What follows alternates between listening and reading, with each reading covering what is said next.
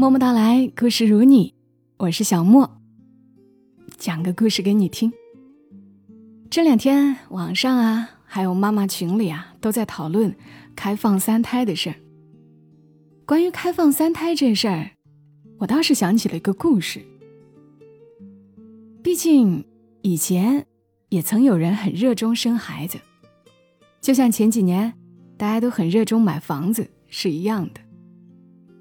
我今天想分享一个虚构出来的、设想出来的，也不知道会不会发生的故事。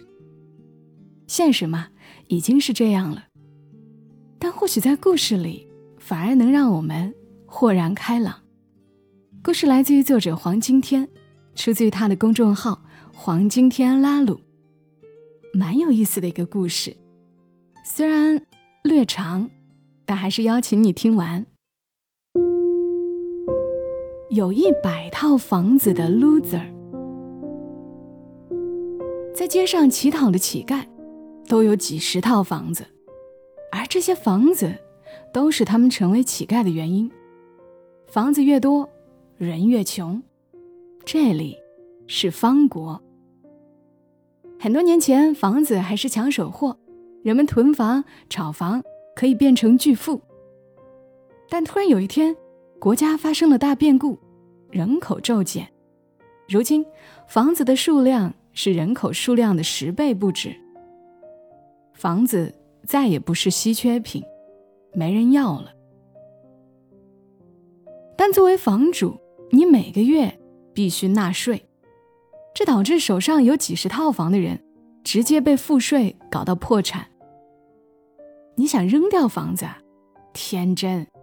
全国房本信息记录在案，就算你把房子推掉、烧掉，该交的税还是得交。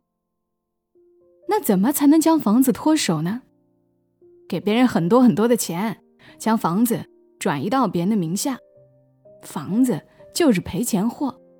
聪明的有钱人只剩下一套房子，房内的装潢无比奢华，而无奈的穷人。有很多套房子，全是毛坯房，里面一无所有。罗宁就是这样的穷人。罗宁小时候，爸爸就好赌，赔了很多钱。罗宁爸爸不信邪，输一百万就借两百万，不停翻倍。他相信总有一天会回本，回个大头鬼。衰神附体，一输到底。负债还不起，家里的东西都被搬空了。罗宁爸爸没办法，只能接手了别人一套套的房子。他很聪明，聪明的把户主都变成了罗宁。所以罗宁十八岁成年的时候，就有了两个大发现：一是他名下有了一百套房子，他每个月都必须交税；二是罗宁爸爸离家出走。彻底失踪前，留下了一封信：“你该长大，独立面对这残酷社会了。这是爸爸教你的最后一件事，爱你哦。”罗宁在心里骂完他爸，开始找工作，努力交税。他梦想有一天可以赚到很多钱，把所有房子都脱手。功夫不负有心人，罗宁终于熬老了。从十八岁熬到了三十岁，罗宁一天打三份工，死命赚钱，但每月工资连税都交不起。他手中的一百套房子，一套都没少，还欠了一屁股税。每次工资一到账，立马被税务机关全部划走。所以罗宁身上账户里一分钱都没有，他只能找那些包吃的工作。因为身上没钱买食物，他一周七天不停工作，只要一天不工作就没得吃，只能上街乞讨。到了适婚年纪，罗宁也试过去相亲，但每次女方妈妈都会问：“你有几套房啊？”罗宁自卑地说：“一百套。”女方妈妈冷笑：“哼，我们家只有三套房，就你这样的穷狗。”还想跟我女儿谈对象？有时候夜里，孤独的罗宁躺在冷冰冰的地板上，忍不住仰天长啸：“为什么我是个有一百套房的 loser？” 喊完，罗宁泪流满面。他想要拿纸巾擦脸，拿了个寂寞。他哪有钱买纸巾啊？罗宁的人生跟女孩彻底绝缘。如果没有遇见他的话，那天罗宁下班后正走回家，突然被一个疯跑的女生撞到。这个女生短发，脸颊有颗痣，长得很好看，身上衣服却很脏破，表情惊恐，好像刚经历了什么。女生看见罗宁，瞬间泪流满面。女生说：“救救我！有人要劫持我。”这时，几个壮汉冲了过来。罗宁正义感爆棚，拦路大喊：“你们凭什么欺负女生？”喊完，罗宁被大汉们一巴掌打翻。罗宁倒在地上，也死死抱住两个壮汉，阻止他们前进。这时，跑远了的女生对着罗宁大喊：“表哥，你把家里的钱藏好，千万不要被他们发现。”壮汉们听见女生的话，再也不追她了，转头围殴罗宁，跟他要钱。罗宁才发现被坑了，好不容易甩开了壮汉，罗宁已经被揍得满脸青肿，像个猪头。他发誓，不要再让我看到那个女生。结果一转头，发现女生跟在他的身后。女生说：“刚刚实在没办法，对不起啊。对了，今天我可以借住在你家吗？”罗宁说：“你以为我还会再被你骗？”女生说：“其实我是有钱人家的孩子，他们想绑架我。”如果你帮我，给我一些吃的，明天回家后，我让家人一百倍还给你。罗宁说：“你把我当什么人了？我会见死不救吗？”罗宁将女生拉回了家里，把从工作地方偷拿的食物全部翻了出来。那晚，女生吃完后，睡在了罗宁家的一个房间里。睡在另一间房的罗宁做起了美梦。梦里，他拿到了一百倍的食物，第一次吃到撑。梦很美，现实很残酷。第二天，女生不见了，罗宁才反应过来，又被骗了。两个小时后，罗宁在垃圾场找到了那个女生，她正手脚伶俐地捡着易拉罐，将罐子扔进了背上的大袋子里。这装满了易拉罐的袋子，看起来。比人还大。女生一改昨天的弱势可怜样，干净利落的指挥着周围人捡罐子。罗宁过去跟一个年轻人套近乎，终于得知了这个女生的真实身份。大家都叫她堂姐。她是这一片的大姐大，周围捡垃圾的控制权都在她的手上。传言，堂姐以前家境不错。从来不愁吃穿，只是两年前，堂姐最好的闺蜜家里有了变故，堂姐帮闺蜜忙，暂时接手了闺蜜家的三十套房子和一些债务。没想到那闺蜜从此断联了，再没出现过。堂姐很快被三十套房的赋税搞得破了产，账上的钱都被扣光了。后来堂姐找到了门路。将易拉罐卖给一些人，得到了钱，不在税务部门的监管之内，不会被扣。他就用这些钱买食物，以此生存。他还仗义的组织了街上的穷人们一起赚钱。这样下来，生活也能将就，但就怕债主会突然找过来，要把堂姐卖去当小姐还债。罗宁听完了堂姐的经历时，堂姐也看见了他。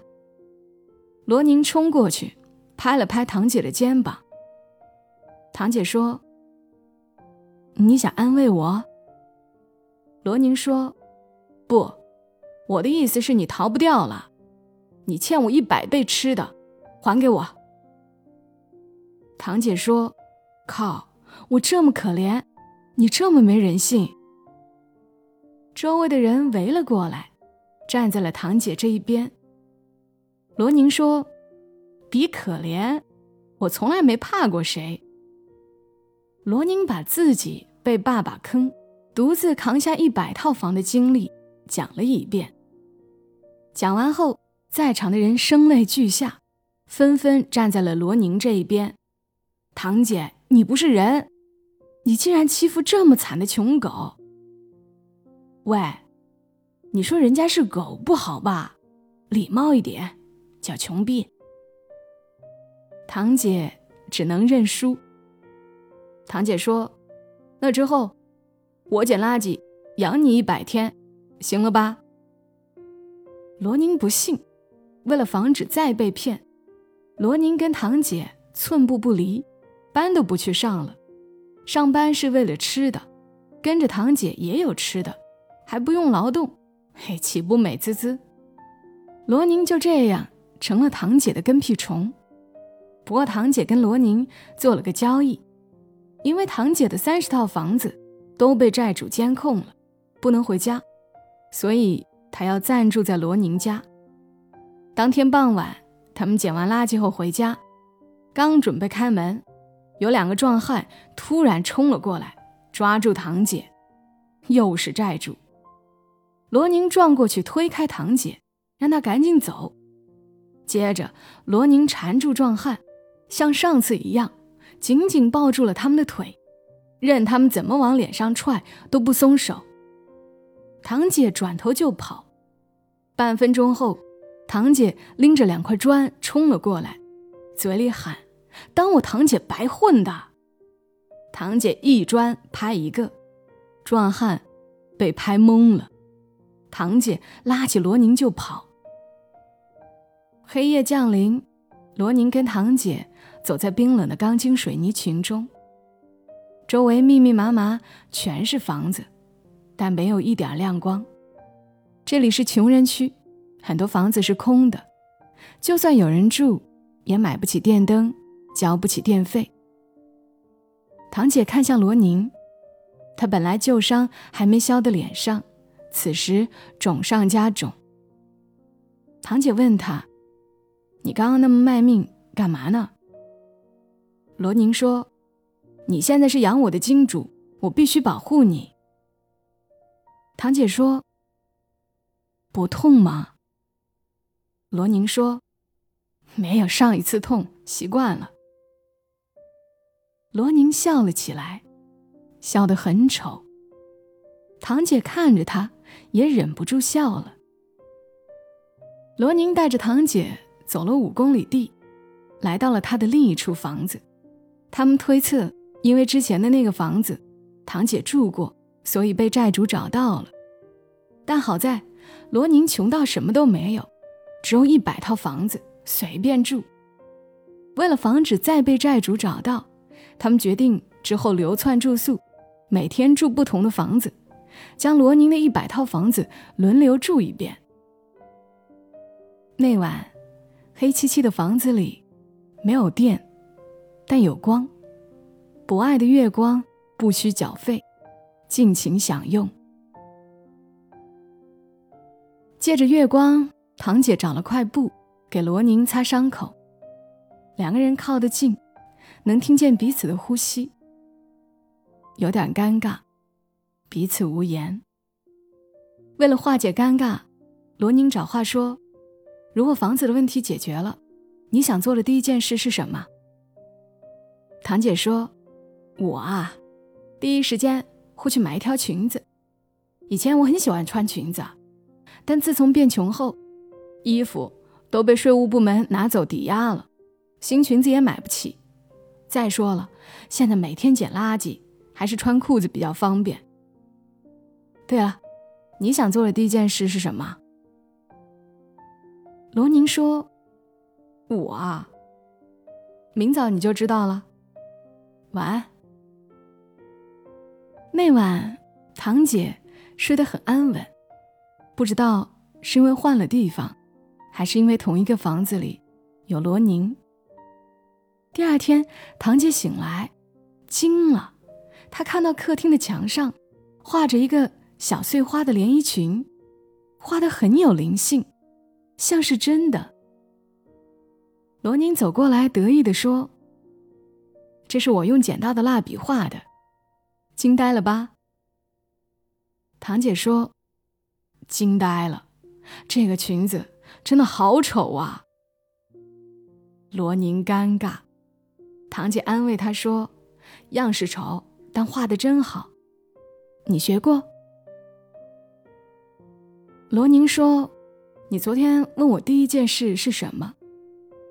我的答案是马上去做一个画家。”十八岁前，我最喜欢做的事就是画画。十八岁后，梦想全被房子牵绊住，再也没有资格谈喜欢了。堂姐和罗宁叹了口气，异口同声说：“狗日的房子！”接下来的日子里，白天罗宁陪堂姐去捡塑料罐卖钱。晚上，他们就在罗宁的各个房子里谈天说地，聊彼此的经历。而每天早上一起床，堂姐就会看到新房子的墙上多了一幅裙子的画。罗宁说：“我一定会画出一条让你无可挑剔的梦想中的裙子。”堂姐边笑边说：“你加油，姐可是很挑剔的。”在第一百天的清晨，堂姐站在新裙子的画前，久久没动。这是一条牛油果绿的裙子，裙摆微翘，像是精灵。看着堂姐的反应，罗宁知道，就是这条裙子了。罗宁走过去，假装将墙上的裙子拿下来，穿在了堂姐的身上。罗宁郑重其事地说：“真好看。”堂姐的眼泪忍不住滴了下来。她说：“谢谢你，给我造了一场梦。这条裙子我很喜欢，很喜欢。”罗宁说：“我不是说裙子好看，我是说，你真好看。”堂姐。愣住了，罗宁的表情变得认真了起来。罗宁说：“我想了很久，我很纠结，不是纠结喜不喜欢你，这个答案毋庸置疑，是一万个肯定。我纠结的是你的答案。今天是罗宁和堂姐约定的第一百天，也是最后一天。”罗宁害怕，如果不表白，今天过后，他们再也没有理由见面了。这一刻，罗宁和堂姐对视了很久很久，没有人说话。堂姐终于准备动嘴，罗宁突然有点害怕，打断说：“你可以想一想，晚一点再告诉我答案。”那天。罗宁没有跟着堂姐去捡垃圾，他漫无目的的在外面走着，他的思绪很乱。如果堂姐的答案也是肯定的，也喜欢他，那他们以后怎么生活？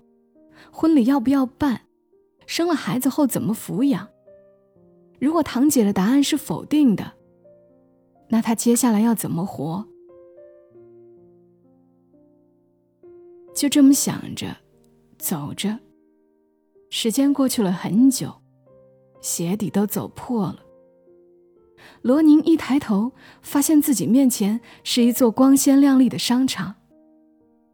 他环顾四周，周围人穿的精致奢华，都在嫌弃的看着他。他才反应过来，自己竟然走到了富人区。罗宁已经很久没有来过富人区了。这里的人看起来都很优雅从容，跟他这种挣扎在生存线上的人是两个世界的。罗宁自卑的想要逃离。这时，他看到了一个女生的背影。这个女生穿着精致好看的裙子，挽着一位穿着定制西装的男士的手臂。他们看起来很登对。罗宁想，如果他跟堂姐也能拥有这样的生活，该有多好。罗宁有点羡慕，有点苦涩。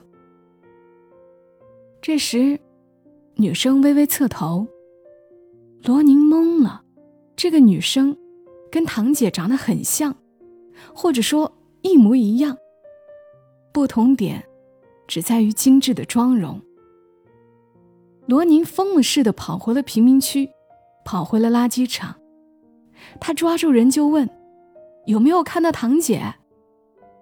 得到的答案都是：“今天一整天没看到她。”大家提醒罗宁：“你的鞋子破了，脚都磨出血了。”罗宁毫不在意，只是不停的一个个问：“有没有看到堂姐？”这时。有一个人跑了过来，冲大家大喊：“爆炸消息！堂姐答应季总的求婚了。”所有人沸腾了。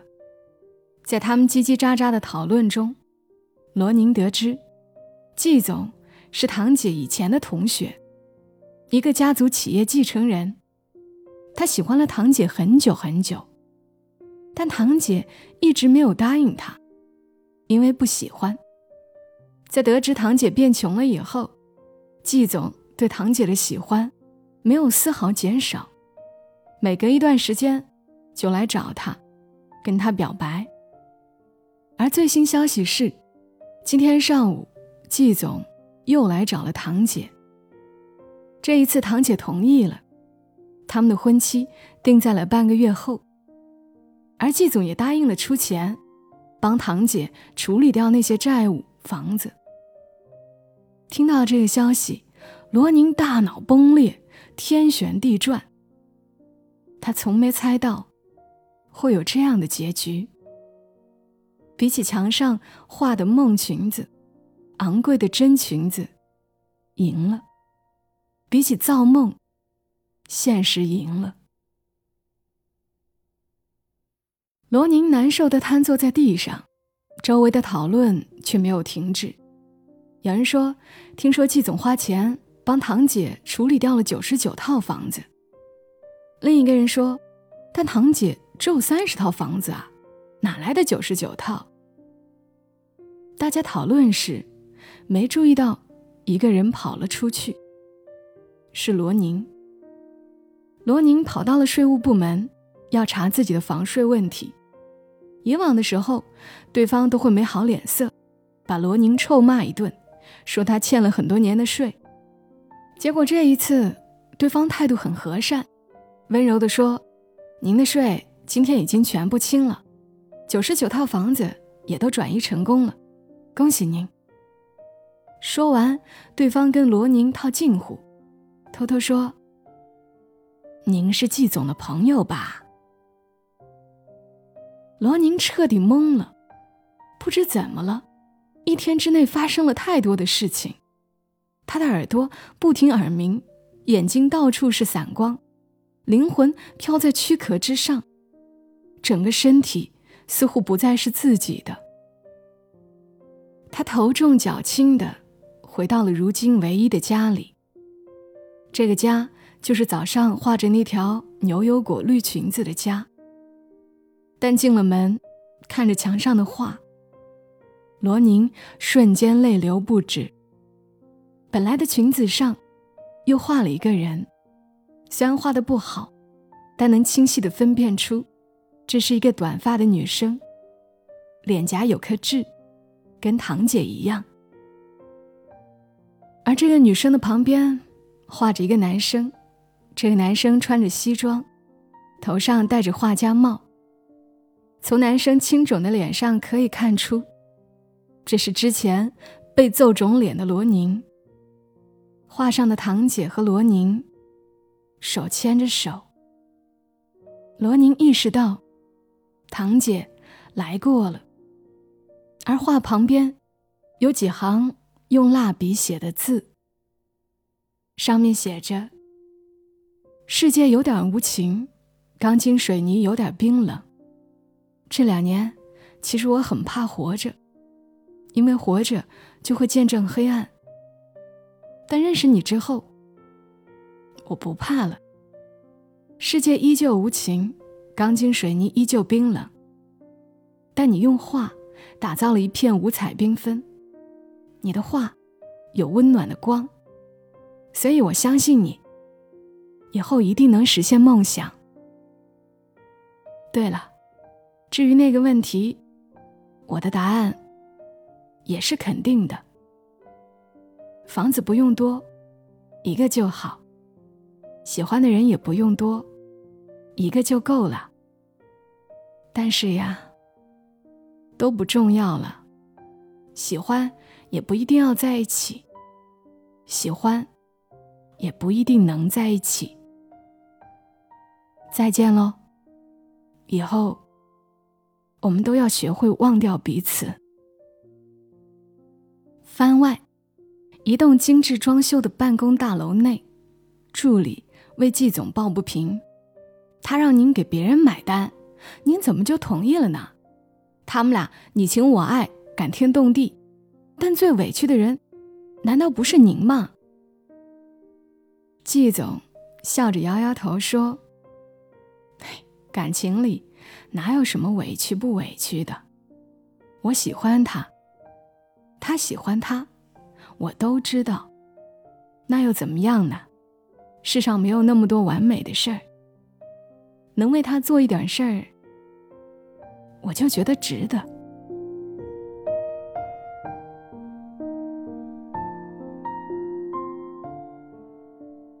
好啦，故事讲完了。在这个故事后面，作者黄今天在他的公众号发起了一个投票，是说你会更喜欢故事中的哪个人呢？罗宁、堂姐，还是季总？我其实也蛮好奇的，又回到开场提到的问题，大家都在讨论开放三胎的时候，我倒发现，现在的年轻人，可能连恋爱都没时间谈了。要是谁说我是因为单纯的爱他，才和他结婚，听的人要么不信，要么会觉得，爱能当饭吃吗？可爱情多美好呀！希望我们的身边能多一点幸运的拥有爱情的人。